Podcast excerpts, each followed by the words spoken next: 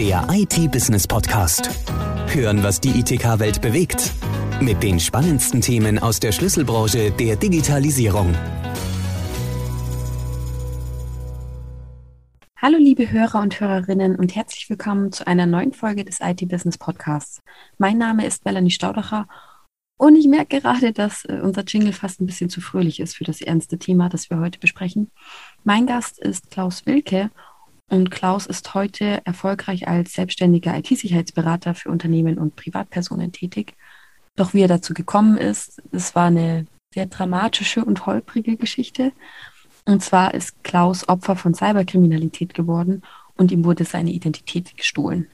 Klaus, im Sommer 2018 wurde dein Leben von einem Moment auf den anderen komplett auf den Kopf gestellt. Was ist denn passiert?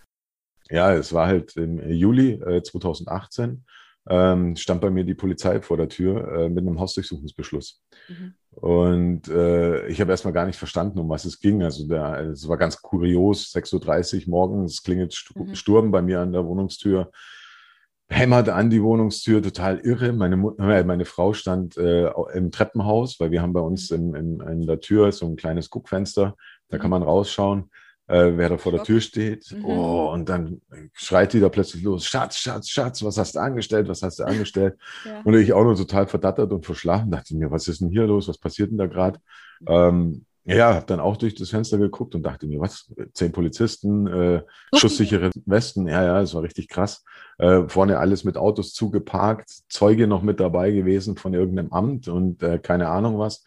Ich habe dann die Tür aufgemacht, habe dann zu denen gesagt, naja, äh, was die denn von mir wollen. Ja. Und dann sagen, ja, ja, Hausdurchsuchung. Und ich so, nee, nee, da haben sie sich wahrscheinlich in der Haustür geirrt. Gehen Sie mal ein, zwei Haustüren weiter, aber das ja. kann nicht sein.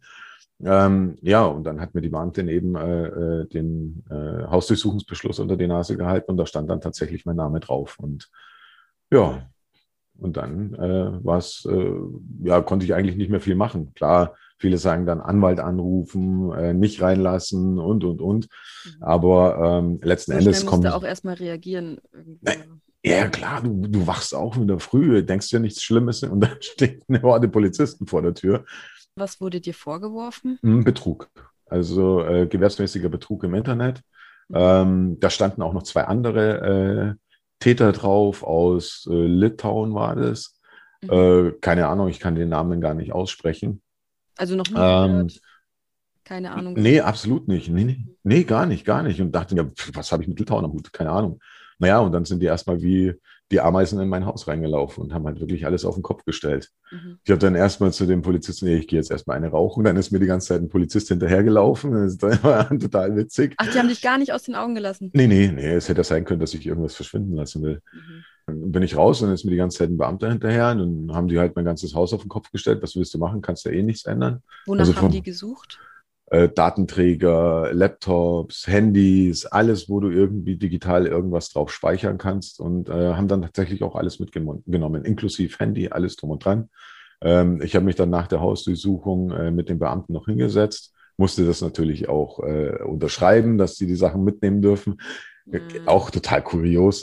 Nö, dürfte nicht mitnehmen, was wäre dann passiert. Ähm, aber gut, in dem Moment denkst du halt an sowas nicht. Ja, Bist erstmal total perplex. wahrscheinlich auf eine andere Weise holen müssen, weil das sind ja in dem Moment Beweismittel, oder? Genau, also das ist ja auch äh, richterlicher Beschluss. Ich glaube, da kannst du auch nicht viel dagegen machen.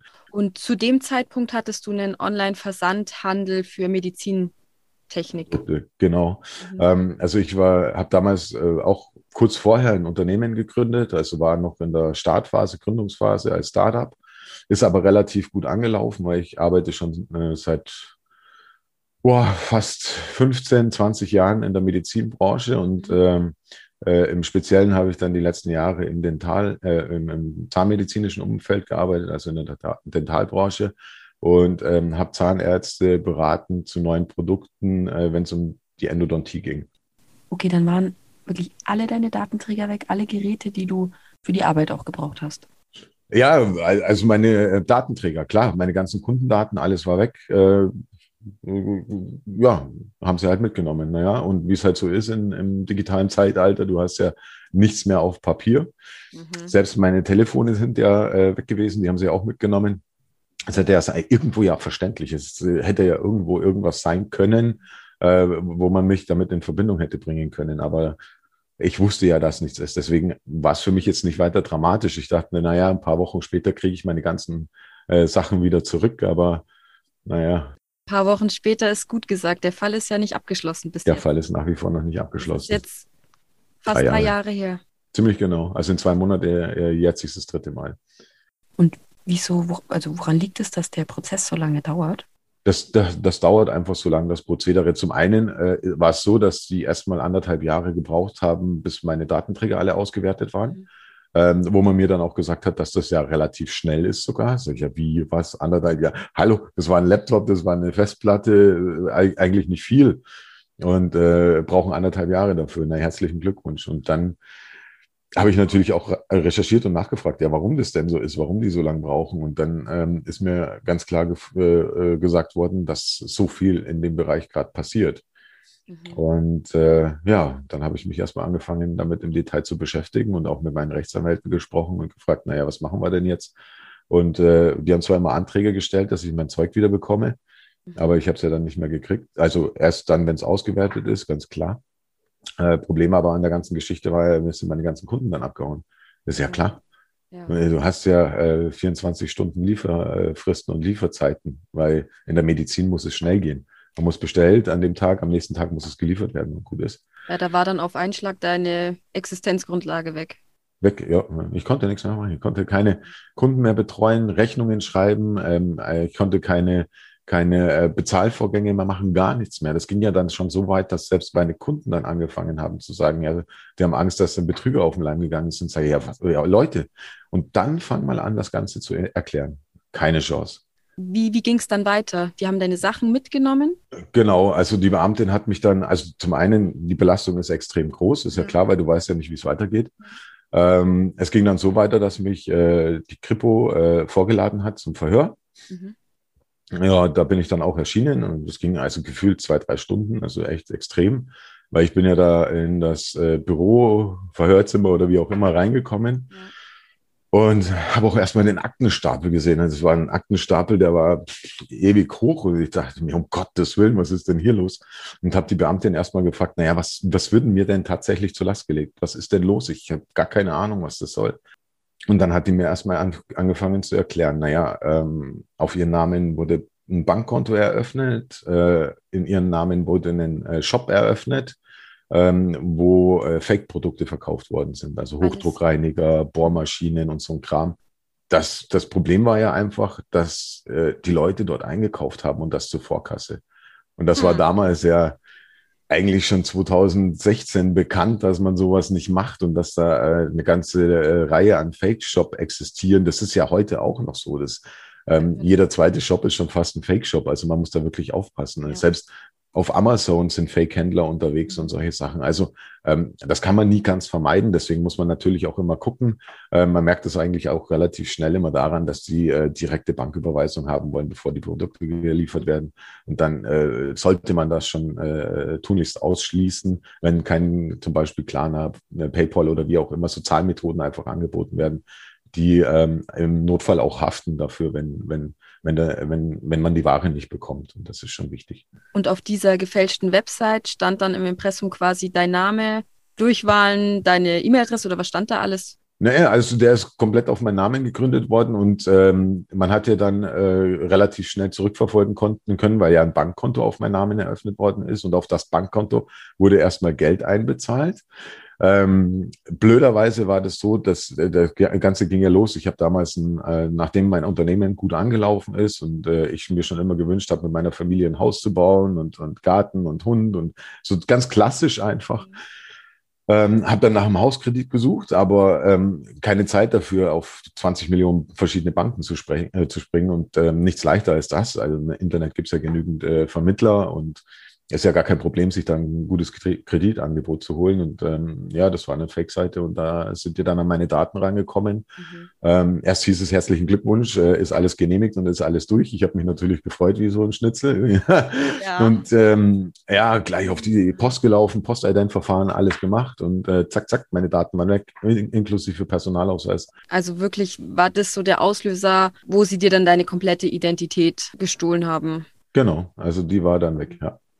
Man braucht ja eigentlich nicht viel. Name, Adresse, ja. Geburtsdatum und dann noch ein Ausweis. Besser geht ja gar nicht. Dann warst du beim Verhör, da haben sie dich dann wahrscheinlich recht durch den Fleischwolf gedreht. Hm, naja, also das ging dann wirklich, ähm, ja, ähm, über die in Litauen. Und ich war noch nie in meinem Leben in Litauen, keine Ahnung, was da los ist. naja, und das waren vielleicht Komplizen, weil das Geld dann, die haben immer gewartet, bis Summe X auf dem Konto waren. Das wurde dann nach Litauen überwiesen. Da hat man eben die zwei äh, Jungs dort recherchiert und äh, aber man ist da nicht weitergekommen, weil die Behörden nicht so wirklich gut äh, zusammenarbeiten, hat man mir dann mitgeteilt. Und dann sage ich, ja toll, das ist aber nicht mein Problem, da müsst ihr euch drum kümmern. Und zum einen verstehe ich es ja noch weniger, weil es EU ist, also vor dem Hintergrund, hä? Okay, ähm, es drum. Und äh, ja, es kann ja sein, dass Sie die zwei beauftragt haben, Sie, oder es kann ja sein, dass das gar nicht die realen Identitäten sind. Dann sage ich, na ja, aber bei mir gehen Sie davon aus, dass es die reale ja, ist. Also was ist denn das für ein Scheiße? Ja, aber ganz ehrlich, das, das geht nicht. Das, da, da habe ich dann auch gesagt. Und ich erkenne ja meine Akte und ich habe die auch studiert. Und ähm, wenn man ein bisschen ein Verständnis dafür hat, dann kann man da rauslesen, dass sich das gar nicht gewesen sein kann. Weil äh, letzten Endes, nachdem dann meine ganzen Datenträger ausgewertet sind, da haben sie ja nichts gefunden. Da, es steht noch in der Anklageschrift, dass sie nichts gefunden haben, haben, was mich entlastet, aber im Umkehrschluss auch nichts, was mich belastet. Also. Ja, jetzt hast du ja ein ähm, Security-Beratungsunternehmen gegründet. Genau. Ähm, ich habe mich ja dann extremst mit dem Thema beschäftigt und äh, wie kann das passieren? Was gibt es für Möglichkeiten? Also von Fake-Shops mal abgesehen oder äh, Fake-Webseiten, wo man dann äh, tatsächlich an die Daten rankommt. Ähm, und habe halt dann damals auch schon oft gehört, naja, Unternehmen angegriffen worden, wieder personenbezogene Daten geklaut worden, mega viel Geld dafür verlangt worden im, im, im Dark Web und sowas. Und habe dann angefangen zu recherchieren und mal zu gucken, was, was, was gibt's denn da alles oder wie viele Menschen betrifft das überhaupt. Und dann bin ich äh, damals auf einen Artikel gestoßen von äh, Bitkom. Das, die haben schon gesagt, 49 oder 50 Prozent aller Menschen sind schon von Identitätsdiebstahl betroffen. Mhm der Diebstahl an sich ist ja erstmal noch nicht so dramatisch, sage ich jetzt mal. Dramatisch wird es halt dann erst, wenn man die Daten zum äh, äh, missbraucht, also wenn man da wirklich äh, Blödsinn damit macht. Ich ja meistens erstmal gar nicht mit auch. Nee, den kriegt man überhaupt nicht mit. Ähm, und auch den Missbrauch kriegst du erstmal nicht mit. Das dauert ja auch eine ganze Zeit lang. Also mein äh, größter Fall, da geht es mittlerweile um 500 Millionen Euro Schaden und da lief das Ganze schon zwei Jahre lang und, und, und. Also mhm der, dem ist auch empfohlen worden, erstmal nicht ins Ausland zu reisen und solche Sachen. Also das war, äh, ist echt eine harte Nummer. Ja, das ist halt das, was dann eben im, im Nachgang mit den Daten passiert. Und äh, das ist halt Unternehmen angegriffen, Daten abgeflossen, hängt halt immer davon ab, welche Daten man haben will. Wenn man personenbezogene Daten hat, dann werden die wahrscheinlich für solche Betrügereien hergenommen, weil der Hacker an sich, der klaut ja erstmal die Daten. Das Schlimme ist ja erstmal die kriminellen Strukturen, die dahinter stehen und die Daten kaufen und dann damit äh, Blödsinn machen. Das ist ja erst das Gefährliche. Und es sind auch roundabout vier Millionen Menschen in Deutschland betroffen von Identitätsmissbrauch. Also hm. und dann gibt es wahrscheinlich noch eine Dunkelziffer, ne? Ja, und das liest man auch aus jeder Statistik raus, auch vom BSI, also vom Bundesministerium für Sicherheit in der Informationstechnik. Äh, da in jedem zweiten Satz steht drin, die Dunkelziffer ist exorbitant groß, also viel, viel größer als das, was man eigentlich weiß. Und äh, das ist schon echt heftig. Also du berätst Unternehmen, aber auch Privatpersonen, die mhm. schon betroffen wurden. Genau, also ja, was heißt betroffen wurden? Das ist halt äh, schwierig. Also im Nachgang was zu machen, wird echt schwierig. Also wenn du ähm, erstmal jemanden hast, der äh, betroffen ist, der dann, dem seine Daten dann auch missbraucht worden sind, dann wird es echt schwer, schwer, was zu machen. Also da kann man meist dann nur noch Schadensbegrenzung machen. Also mehr Möglichkeiten hat man da fast schon gar nicht mehr. Wie sieht dann die Schadensbegrenzung aus? Naja, man muss halt, also wenn ich jetzt von meinem größten Fall mal ausgehe, ähm, den kennen die meisten auch, ich darf auch offen über den sprechen, äh, steht auch in der Öffentlichkeit, das ist Mario Schmidt. Äh, da hat man zum Beispiel ein äh, ähm, Konstrukt aufgebaut, ein Schneeballsystem mit Kryptowährung und da haben halt viele Leute rein investiert und das äh, erstmal waren es 500.000, 600.000 Euro. Dann haben wir angefangen zu recherchieren und zu suchen und dann waren wir irgendwann mal bei 500 Millionen, äh, Tendenz steigend und dann, äh, das war weltweit, was man da ein Konstrukt aufgebaut hat. Und von ihm hat man ja lediglich die Bilder geklaut und äh, da kann man aber erstmal sehen, was man mit sowas anrichten kann. Ne? Und äh, ja, und er darf jetzt zum Beispiel nicht in, in fremde Länder reisen. Wir haben dann versucht, ihn von jeder Plattform runter zu bekommen. Also das wurde ja auf LinkedIn, Facebook, Twitter, überall hat man da so ein Konstrukt aufgebaut über mehrere Jahre. Und äh, da hat, haben wir dann dagegen gewirkt und haben halt äh, wirklich alle äh, äh Social Media Betreiber angeschrieben und haben gebeten darum, dass sie da äh, äh, das Profil runternehmen, weil das ein Betrugsprofil ist. Mhm. Bei einigen ging es einigen ging's relativ flott, bei anderen musste man wirklich öfters schreiben. Und äh, klar, weil sonst kann es jeder behaupten, aber letzten Endes war es ja auch nachweisbar. Und äh, oh, das ist dann Schadensbegrenzung. Okay, wenn quasi der Fokus dann gar nicht darauf liegt, die Unternehmen und Personen in dem Prozess zu begleiten, weil du, wie gesagt, man da nicht so viel machen kann. Hm. Was machst du dann im Vorfeld mit denen? Genau. Also ähm, es ist so, äh, dass ich ja, ähm, ich habe mich zertifizieren lassen als mhm. IT-Sicherheitsbeauftragter, als IT-Sicherheitsmanager. Das ist nochmal eine Stufe höher. Auch, ne? Vom TÜV, genau, ähm, habe mich dann auch nochmal von der KPV, also von der Kassenärztlichen Bundesvereinigung, ähm, spezialisiert äh, für Mediziner ausbilden lassen und äh, zertifizieren lassen, mhm. ähm, weil die Gesundheitsbranche momentan extremst gebeutelt ist, auch von den Angriffen. Das wird sich wahrscheinlich auch noch häufen, nehme ich mal an. Mhm.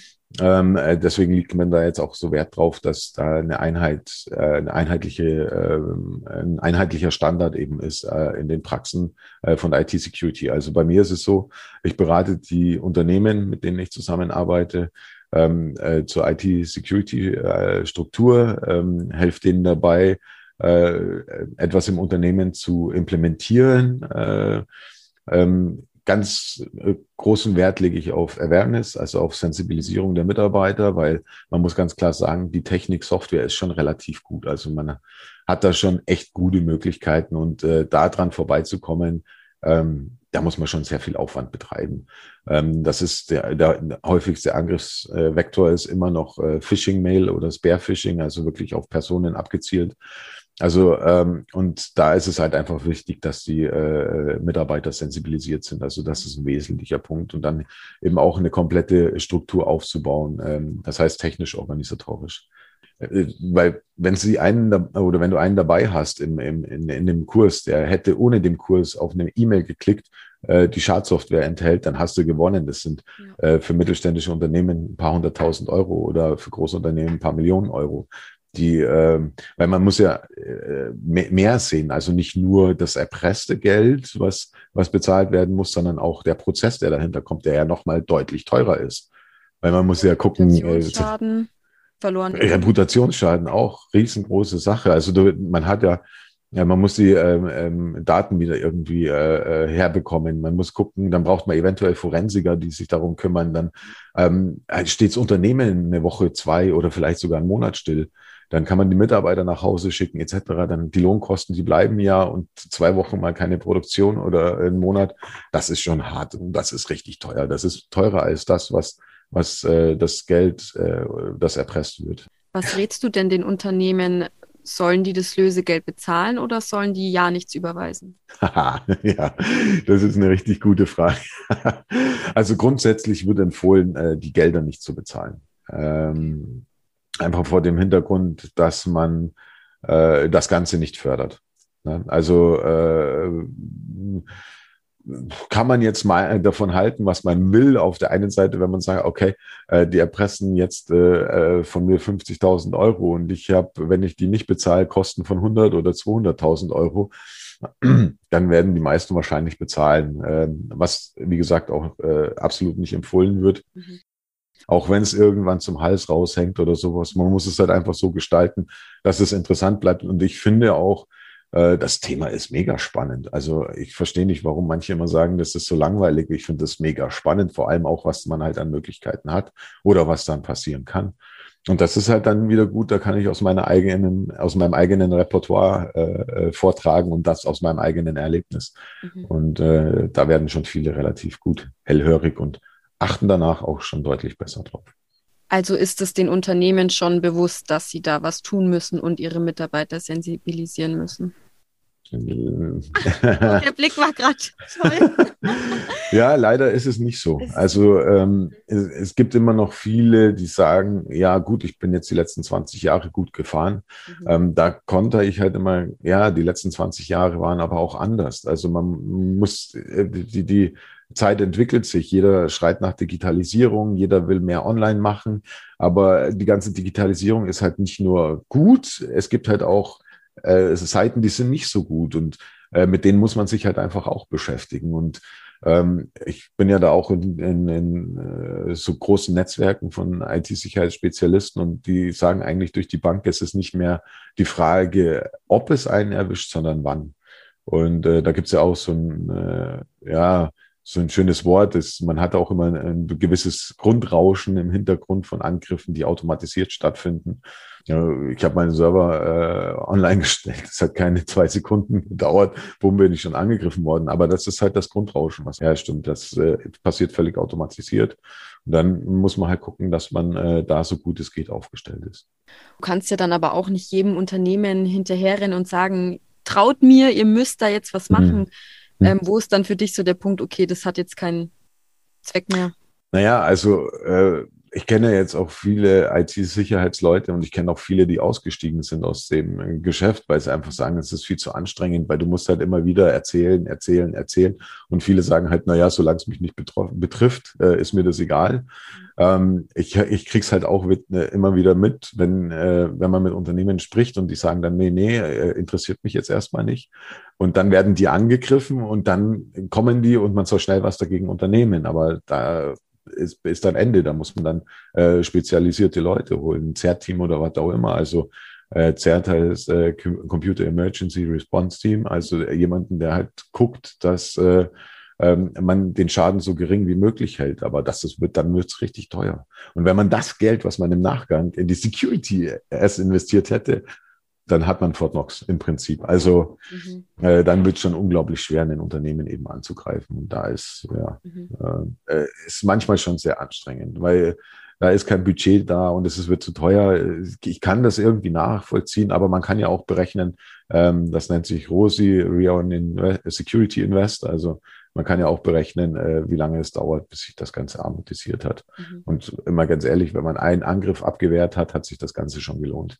Bestimmt, ja. Aber ja, für die ist das, wie du gesagt hast, ein Kostenaufwand, ein Zeitaufwand. Genau.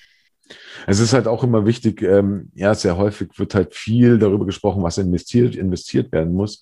Und da gibt es ja auch Vorgaben, ähm, man soll ja die Wirtschaftlichkeit nicht aus den Augen verlieren. Und äh, das ist auch ganz, ganz wichtig, weil man äh, ähm, soll ja nicht mit Kanonen auf Spatzen schießen. Äh, sondern man soll schon gucken, dass das im Rahmen ist und halt auch auf das Unternehmen abgestimmt ist. Äh, was brauchen die? Was macht Sinn? Was macht eher weniger Sinn? Und äh, ja, da kann man schon relativ gut selektieren, was man dann eben machen soll, müsste. Mhm. Dann gibt's ja auch immer so äh, äh, Gespräche, die man dann führt, äh, was wird akzeptiert, welches Risiko, was kann man transferieren, eben an Versicherungen oder sonst irgendwas. Aber äh, man sollte sich schon äh, äh, intensivst mit dem Thema IT-Sicherheit beschäftigen und auch dann spezialisierte Leute befragen. Ähm, in der Medizin kriege ich es häufig mit, da haben die Ärzte dann immer Angst, dass, mir, äh, dass sie ihre Dienstleister auswechseln müssen und das ist ja überhaupt nicht so, sondern ähm, ich bin einfach spezialisiert, was die IT-Sicherheitsrichtlinie betrifft, was man an Maßnahmen in der Praxis umsetzen muss ähm, schreibt er einfach einen Plan, zeigt denen, was sie machen müssen. Das geht an den Dienstleister und der hat das dann umzusetzen. Also im Prinzip bin ich kein Böser, der da kommt, sondern äh, jemand, der da unterstützt und auch für den Dienstleister ja, wenn man mal so will, auch äh, Geschäft noch generiert, was er eben in der Praxis, weil man hat da eben äh, was wichtig ist, man äh, muss immer auf dem aktuellen Stand der Technik sein und die sollte halt nicht älter sein als fünf Jahre. Und einmal im Jahreszyklus wird der ganze Spaß halt überprüft. Ähm, ist man noch aktuell, äh, reicht das noch aus, was man hier gemacht hat? Oder muss man irgendwo noch eine Stellschraube drehen? Und weil dann ist es ein Prozess, der implementiert ist und der am Anfang ist es relativ schwer. Man hat jetzt zwei Jahre, bis man alle Punkte in der Richtlinie umsetzt. Und ähm, ähm, muss dann in regelmäßigen Abständen einfach gucken, dass man, äh, dass man das auch äh, prüft, ob das äh, dem aktuellen Stand der Dinge eben entspricht. Und mhm. genau. Also du bist dann quasi so dieses Bindeglied, ähm, Dienstleister, Unternehmen, das so vermittelt das muss umgesetzt werden, beraten. Genau, genau. Pläne schmieden. Mhm. Richtlinien schreiben, Strategien entwickeln, äh, Netzwerkpläne ähm, ausarbeiten äh, und äh, solche Dinge, genau. Und wo muss man dann eben ansetzen? Ähm, ähm, äh, was schreibe ich jetzt für Sicherheitsrichtlinien? Was ist fürs Unternehmen relevant? Äh, wo setzen wir an? Äh, wie würde eine optimale Sicherheitsarchitektur im Unternehmen aussehen? Ähm, wie muss, äh, äh, wie kann man das umsetzen im Unternehmen? Das ist und, ja immer und, sehr individuell, ne? Also da gibt ja, jeden eine Fall. Formel, die jetzt auf jedes Unternehmen passt, ne? Nee, also es gibt bestimmt einige, die gibt, da, da gibt es was von der Stange. Ähm, ist nicht mein Anspruch, mache ich auch nicht, äh, weil ich finde das auch nicht gut, sondern äh, es muss jedes Unternehmen individuell betrachtet werden. Ähm, jedes Unternehmen hat äh, irgendwo andere Assets auf, also also ähm, äh, wichtige Bestandteile vom Unternehmen, Geschäftsprozesse, die besonders geschützt werden müssen. Und äh, vor dem Hintergrund ähm, rolle ich alles wieder von neu auf. Klar gibt es vielleicht das eine oder andere, was man mitnehmen kann und was vielleicht äh, ähm, als Umlage auf ein anderes Unternehmen mitgenommen werden kann. Aber prinzipiell sollte man schon jedes Unternehmen individuell betrachten und äh, da eine eigene Strategie dafür entwickeln. Ist dann die Nachfrage bei dir sehr hoch? Also Nachfrage, äh, man muss schon selber rausgehen und sehr viel akquirieren. Ähm, was Weil ich halt jetzt. Bewusstsein dafür noch nicht so. Genau, also es ist halt, äh, ähm, äh, vielen ist, glaube ich, noch gar nicht bewusst, dass das ein, ein Muss ist, mhm. auch im Zuge der Digitalisierung. Man hat ja gar keine andere Wahl mehr. Also das ist dann schon ähm, eine Nische mit wahnsinnig viel Potenzial. Potenzial, ja, definitiv. Ich bin, ähm, also was mir so aufgefallen ist, die viele wissen das noch gar nicht, ob es jetzt mhm. Dienstleister oder Praxen sind. Die haben einfach äh, das nicht so wirklich mitbekommen, keine Ahnung. Wovor ich so ein bisschen Sorge habe, also die meisten wissen es noch gar nicht. Und auf der anderen Seite wird dann so ein Ran auf, auf die Spezialisten losgehen, äh, dass man die fast gar nicht mehr abgearbeitet bekommt. Weil es, es sind ja auch mehrere Dinge, die jetzt kommen, wie zum Beispiel äh, Kim, Kommunikation im Medizinwesen. Man das verändert sich alles, weil es wird ja auch digitalisiert und man muss sich da jetzt mehr auseinandersetzen mit ähm, die Kommunikation zwischen äh, der, der, den äh, KBV und KZBV und den Praxen wird sich verändern, auch zwischen den Praxen und, und, und. Also es wird ja die, zum eigentlich als kleines Beispiel, die EAU, also die elektronische Arbeitsunfähigkeitsbescheinigung, die wird alles wird nur noch elektronisch gemacht, das funktioniert nur noch unter bestimmten Voraussetzungen. Und das ist halt alles wichtig und das muss man halt auf einen äh, äh, bestimmten Sicherheitsniveau bringen, was ja auch verständlich ist. Das sind ja Patientendaten, auf die muss ich aufpassen und äh, die sind besonders sensibel und schützenswert. Wir haben schon gesagt, bei dir ist es ja jetzt nicht durch. Es geht jetzt hm. Ende Juni, ist die finale Gerichtsverhandlung. Genau. Da geht es dann nur noch darum zu sagen, schuldig, nicht schuldig. Genau. Was wäre der Worst Case? Worst Case wäre, wenn, wenn sie tatsächlich sagen würden, ja, schuldig. Äh, obwohl ich es gar nicht gewesen bin. Das wäre natürlich Worst Case, weil da hast du ja dann das Problem, du musst ja äh, den ganzen Betrugsopfern das Geld zurückbezahlen. Ähm, also Geld, was ich nie bekommen habe. Das ja. ist halt das Problem oder das ich nie hatte. Das geht ja gar nicht, ja. Ja, richtig, es geht, geht ja gar nicht. Also, ja, hallo. Ja, und das, äh, ähm, ja, das war auch immer eine Frage, die ich den Behörden gestellt habe. Sag ich, ja, wo ist denn das Geld hin? Zeigt mir das, wo habe ich das? das? Keine Ahnung. Ich musste damals Hartz IV anmelden, wo soll ich das Geld herhaben, äh, oder hinhaben? Und zumal ich ja auch immer gesagt habe, äh, ich würde das niemals tun und meine Familie riskieren, das ist totaler Schwachsinn. Ja, und äh, dann wäre natürlich noch das Problem, dass ich äh, ja mit dem Finanzamt da auch Probleme kriege, logischerweise. Äh, die wollen ja dann Steuern für das Geld haben. Also du bist dir sicher, dass du ähm, freigesprochen wirst? Es geht ja gar nicht anders. Ich war es nicht, hallo? Ja. Nee, also äh, jetzt, äh, das wäre jetzt Hardcore, ey. Ja. Ohne, ohne Spaß. Hast du da so ein bisschen das Vertrauen in die Polizei, in den Staat verloren? Äh, ja, ein Stück weit schon. Also auf jeden Fall, weil ich glaube oder ich bin der Meinung, wenn man sich ein bisschen mehr damit auseinandergesetzt hat, hätte, dann hätte man merken können, dass es eben nicht so war oder nicht so sein kann. Äh, zumal ja damals zu dem Zeitpunkt auch äh, ja im Dark Web ganz, ganz viele Angebote dafür bestanden, dass man äh, fremde Identitäten nutzen kann, wie man die nutzt und wie man eben Fake-Shops aufbaut etc., was ja auch immer noch äh, weit verbreitet ist. Das machen ja immer noch viele und die verdienen Millionen, Milliarden damit. Also das ist ein mhm. echt großes Geschäft, was du damit machen kannst. Sprich, wenn das so weitergeht, ist trotzdem immer noch ähm, das Einzige, was hilft, Awareness schaffen. Awareness schaffen, ähm, sich mit der neuen Technik auseinandersetzen, auch einsetzen, ähm, ja, und, und sich auch mit äh, Spezialisten auseinandersetzen, also die wirklich den ganzen Tag nichts anderes machen. Ja, Ende Juni hast du deine letzte Gerichtsverhandlung und Anfang Juli dann die Urteilsverkündung.